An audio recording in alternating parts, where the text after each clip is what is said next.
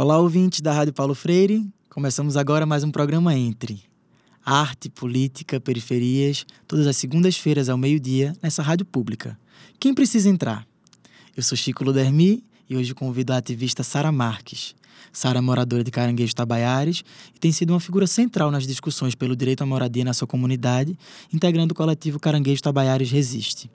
Atualmente, como integrante do CPDH, que é o Centro Popular de Direitos Humanos, Sara tem aproveitado sua experiência para estar nas frentes de luta por moradia em comunidades que, como a sua, sofrem com os olhos gordos da especulação imobiliária, que, diga-se, conta com uma mão forte de ajuda do governo.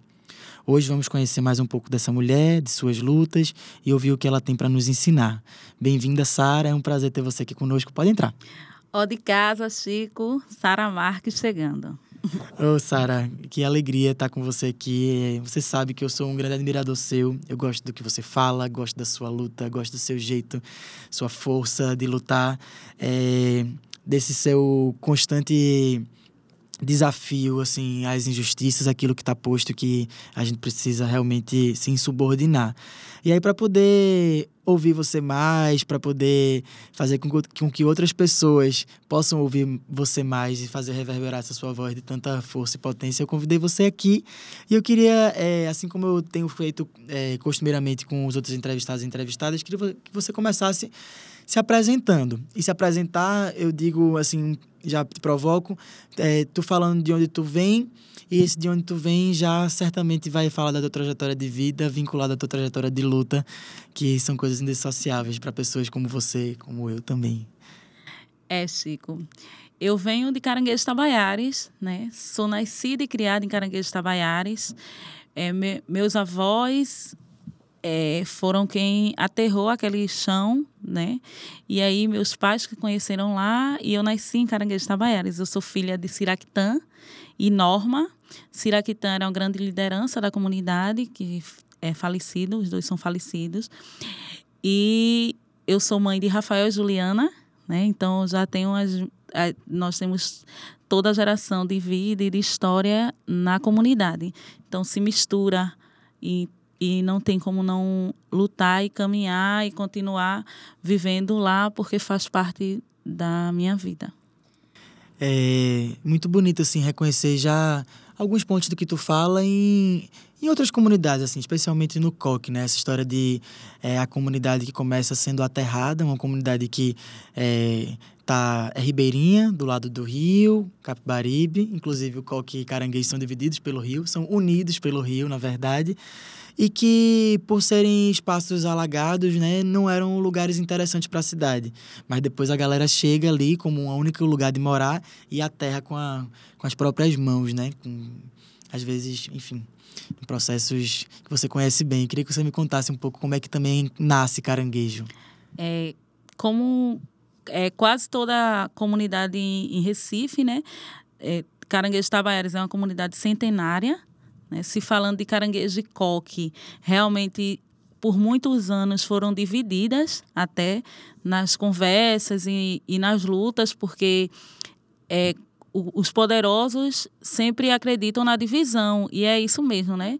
Gente, nós não somos divididos, nós somos ligados pelo rio, né? Tanto caranguejo, coque, bode, pina, esse rio, essa cor que as pessoas não querem ver. Então, quando a gente aterra, caranguejo, por exemplo, o nome caranguejo vem disso, vem do aterramento do caranguejo, que as pessoas ficavam lá sujas de lama e as pessoas passavam e apontavam isso. E ninguém queria aquele, aquele chão que era aterrado, que era aterrado com lixo e que era sujo e que tinha lama. E hoje, o chão de caranguejo Tabaiares para os imobiliários valem 6 mil reais o um metro quadrado. E quando eles vão retirar as famílias, eles não querem pagar. Eles querem retirar as famílias e colocar a 8 quilômetros da sua história, da história que liga ele ao coque, do, da história que liga ele ao rio, de onde eles podem tirar os alimentos e elas podem tirar os alimentos. E aí é nessa discussão que a gente entra e vai fazendo e tentando não não ser destruídas e não ser jogada para o lado E aí a gente está conseguindo juntar muita coisa, né? Tem gente que se assusta hoje quando a gente fala assim: ah, vou, vou conversar com o Coque, vou lá no Neinfo, o Neinfo vai lá no caranguejo, os meninos do Coque vai no caranguejo e o caranguejo vai para o Coque. E o bode vai para o caranguejo. E as pessoas se assustam porque essa potência é o que há de melhor é o que a gente precisa juntar, porque eles não querem nos ver, eles não, não querem ver essa cor, eles não querem ver esse jeito de falar, eles acham que isso é feio, mas a gente construiu uma história e essa história não vai ser apagada dessa cidade. Massa, Sara. Obrigado pela resposta. A gente já, já vai dando uns arrepios aqui por dentro. É, tu falou uma coisa que eu acho que, enfim, tem um, uma análise histórica muito, muito interessante, que é, no começo, aquela área, ela era uma área é, inóspita, era uma área não desejada, excluída e tal. De repente a cidade cresceu de uma maneira em que tanto coque, mas vamos falar agora de caranguejo, estou com você aqui para falar de caranguejo, se tornou uma área central e uma área que arregala os olhos dos interesses da especulação imobiliária. Como é que isso é, tem chegado para vocês? Como é que vocês enxergam é, essas ameaças que têm vindo? É, que na verdade culminaram já agora em julho com uma ação que a gente vai conversar um pouco mais. Mas, de forma geral, como é que a especulação imobiliária tem chegado? Como é que vocês sentem isso historicamente, assim? É, na verdade, é muito assustador, né? Porque a gente, nós, dentro da comunidade, fomos sendo escondidos. E a gente não entendia muito por quê, porque tantos prédios ao redor das, da comunidade, porque é, tantas empresas enormes lá na, ao redor da comunidade, tomando conta de terrenos. Lá, Caranguejo Tabares é uma ZEIS, uma zona especial de interesse social, e tem terrenos enormes dentro da comunidade que não cabe casas, mas, por exemplo, o terreno do, da Tupã cabe, tá lá caixa d'água, tá lá é, cerâmica, mas não cabe casa. E ao invés da, do poder público quem de, que deveria estar tá tomando conta e ajudando a gente, porque se é um, um, um local que é mais de fragilidade, o poder público é que tem esse poder. Eles são votados para isso, para é, ter a responsabilidade de nos apoiar e, na verdade, vem junto com as imobiliárias e, e, todo esse olhar de quem quer tomar o que é do povo. E a gente está bem escondidinho lá, e se a gente não grita e não mostra,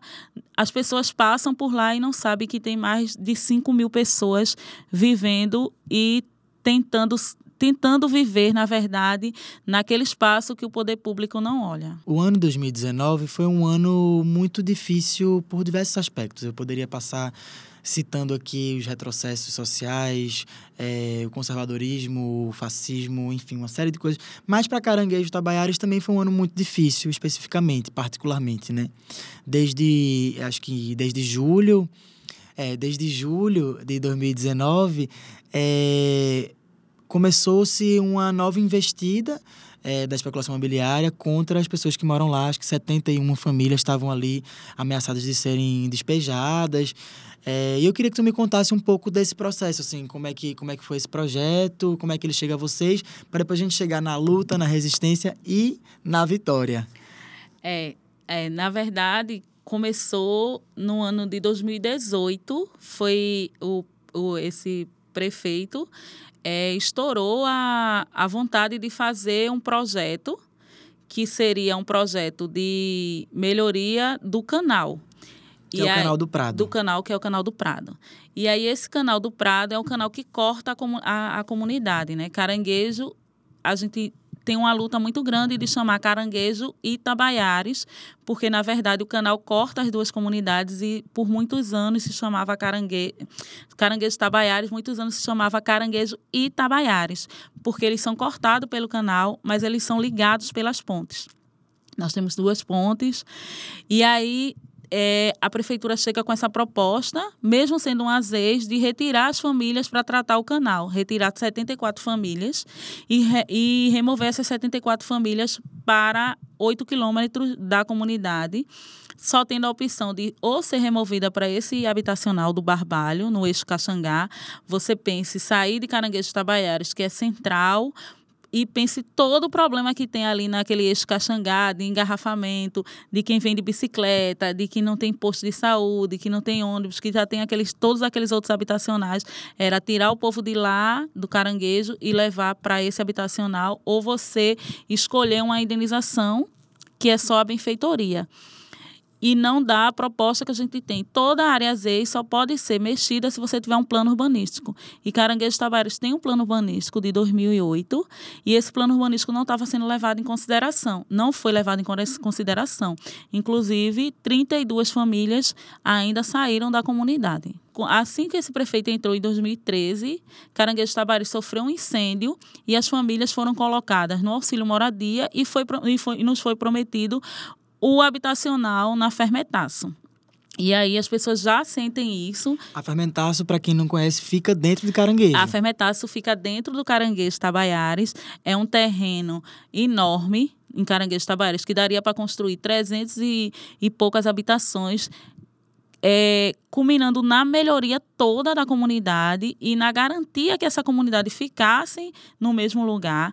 E aí a prefeitura vem e perde um pedaço desse terreno para um grupo de urologistas médicos do Hospital Português. É, ô Sara, tu vai me falando assim um pouco dessa possibilidade de remoção para o complexo de habitacionais lá no Barbalho e tal. E aí tem uma coisa que não é só porque o complexo da Caxangá é mais engarrafado e tal, mas é porque as pessoas têm que ter o direito de escolher onde querem morar, né? Tu já tá no, no caranguejo há três gerações. Teus avós, teus pais, tu, tu agora teus filhos também estão lá. E, e parece que, assim, a possibilidade de, de morar no lugar onde a gente deseja é privilégio para poucos, né? Porque a galera não pode escolher morar no caranguejo porque vai chegar alguém de fora e determinar onde é que a pessoa vai morar. E de, é, desconsiderando toda a relação que a pessoa tem ali, né? Uma comunidade de pescadores, Pescador. de familiares que estão todos um do lado do outro, que já se conhecem, se amam, se gostam, se ajudam, ajudam uns a criar, criar os filhos dos outros, que é muita beleza que tem também, né? Com certeza. É, na hora que é, starta esse problema de retirada das famílias, a prefeitura mexe com o histórico, inclusive respondendo que história não se paga. E realmente, história não se paga. O que a gente é, mostrou e tenta mostrar para a cidade e para o mundo é que nossa história foi construída com muita luta e a gente quer ficar onde a gente precisa estar, onde a gente tem os, é onde a gente tem toda a rede que nos segura. Eu sou mãe solteira, sozinha. Eu sou mãe sozinha. E aí, meus vizinhos, eu grito assim: é, Selma, eu vou sair. Olha aí, Rafael, olha aí, Juliana. E aí as pessoas olham. Dona Maria tem 74 anos e, e iria ter que começar sua vida de novo. Né? Você entende como é que Dona Maria vai recomeçar uma vida aos 74 anos? Não existe isso, não, não, não tem como a gente fechar os olhos para isso. Os pobres não podem escolher onde moram, mas eles querem que os ricos escolham onde moram, porque quando eles nos retiram desse lugar, esse lugar fica bonito para os mais ricos, né? Você vê essa parte do que seria um habitacional também, que é do lado do esporte. Hoje tem duas torres gêmeas de apartamentos de um milhão de reais. E aí, quando eles, eles fazem esse apartamento, eles vendem esses apartamentos, aí já faz o apartamento com área de lazer, já joga o esgoto para o rio também, já joga o esgoto que passa por dentro da minha comunidade, e os filhos dele ficam olhando lá de cima, os nossos filhos jogar bola de gude, jogar, é, fazer daquilo ali uma área de lazer, se, se é, conversar e viver naquilo ali, e eles não levam isso em consideração. Eles não tratam a comunidade para a gente conviver na comunidade, mas assim que a prefeitura que o poder público o, é, usa o poder deles para retirar quem eles não querem ver nessa área, eles colocam lá e nem não procuram saber de registro para onde vai o esgoto, de, de, de que quantos carros vão passar ali, mas as, os meus filhos são todo dia visto e eu com medo, porque eu tenho um filho negro de 13 anos, enorme, de subir numa bicicleta e pedalar mais rápido e alguém achar que ele está correndo ou que vai assaltar alguém. Isso eles não, não eles querem ver, mas eles não veem para onde vai o esgoto daquele povo, para onde vai aqueles carros que vai nos oprimindo e eles tendo medo de ver essa face que é tão linda para a gente, mas para eles eles não levam em consideração. É, assim, a gente às vezes esquece de nomear, né? Mas o nome disso é racismo mesmo, né? O nome é, disso é, é classismo, é, o nome disso é higienismo social. E, enfim, é, é, é triste, é, é revoltante, né? E aí, assim, eu queria é, voltar um pouco para aquela localidade temporal assim de julho, que é quando o prefeito ele é, publica o decreto que vai é, que, enfim, que desejava expulsar as ah. famílias sob o pretexto de melhoria da comunidade, que é sempre assim, né? Mas é, essa trajetória de julho até outubro foi um momento de muita luta, de muita resistência, né? Teve a hashtag do revoga decreto prefeito, teve o brega protesto e tal. Então eu queria que tu me contasse um pouco esse cenário também de articulação comunitária, como é que aconteceu toda essa força é, junta, assim, para barrar e para, é, enfim, conseguir uma vitória que é parcial, né? Porque, enfim, a gente sabe que a especulação imobiliária não cessa. Não cessa a gente sabe pressa. também que é, 24 famílias já foram afetadas, né? É, mas me conta aí desse processo de resistência, que eu acho que é isso que vai encher o nosso coração também, o nosso brilho no é, olho. Eu acho que é, a gente teve uma boa assessoria, né? O CPDH, CAUS e toda essa rede de, de assessor, assessoria técnica, né? Foi muito importante em julho, o prefeito, quando chama a gente e mostra. As, as pessoas não querem nos ouvir, Chico. Na verdade é isso, não querem nos ouvir. E ele chama a gente para mostrar ao Recife, a cidade que está conversando com a gente, a gente está na URB, numa reunião em que a técnica olha para a gente e diz assim: se vocês não quiserem essa obra, a gente leva para outro lugar. E, na verdade, naquele dia, 27 de julho, estava sendo feito um decreto de utilidade pública conflitando com uma área de uma zona ZEIS, uma área de interesse social. E aí nesse decreto foi na hora a hora do nosso ápice do desespero porque eles estavam enganando Enganando vocês, né? o povo, né? Enganando a gente, enganando toda a sociedade, porque a gente já estava num movimento na rua e conversando. Então, eles chamaram a gente para dizer que a gente poderia dizer que não queria aquela obra e mesmo assim eles estavam negociando com as famílias, inclusive família que tinha a matriarca com câncer, saiu na cadeira para ir para uma área bem diferente do que sempre viveu é, é, famílias que tomava conta dos netos, e aí a, a filha foi também para Barbalho. E aí eles estavam negociando e fazendo a pressão e dizendo que realmente as pessoas teriam que ir, e nessa pressão foi feito o decreto de utilidade pública. E aí a gente não tinha como não continuar lutando. Quando a gente soube desse decreto, a gente fez uma campanha, revoga é, decreto prefeito, e chamou todos os parceiros, né?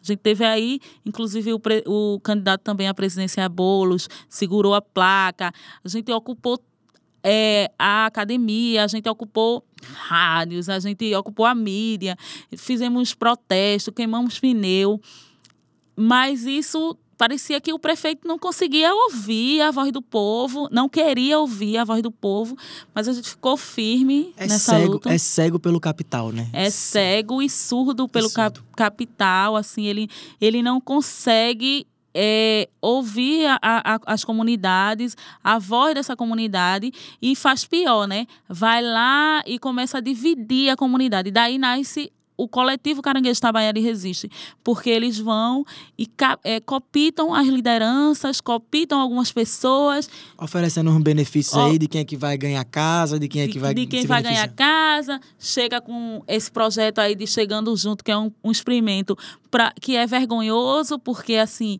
você chega com o experimento de uma, de uma prefeitura que só tem nove meses, vai chegar na comunidade dizendo, não, eu tenho um, programa de prefeitura.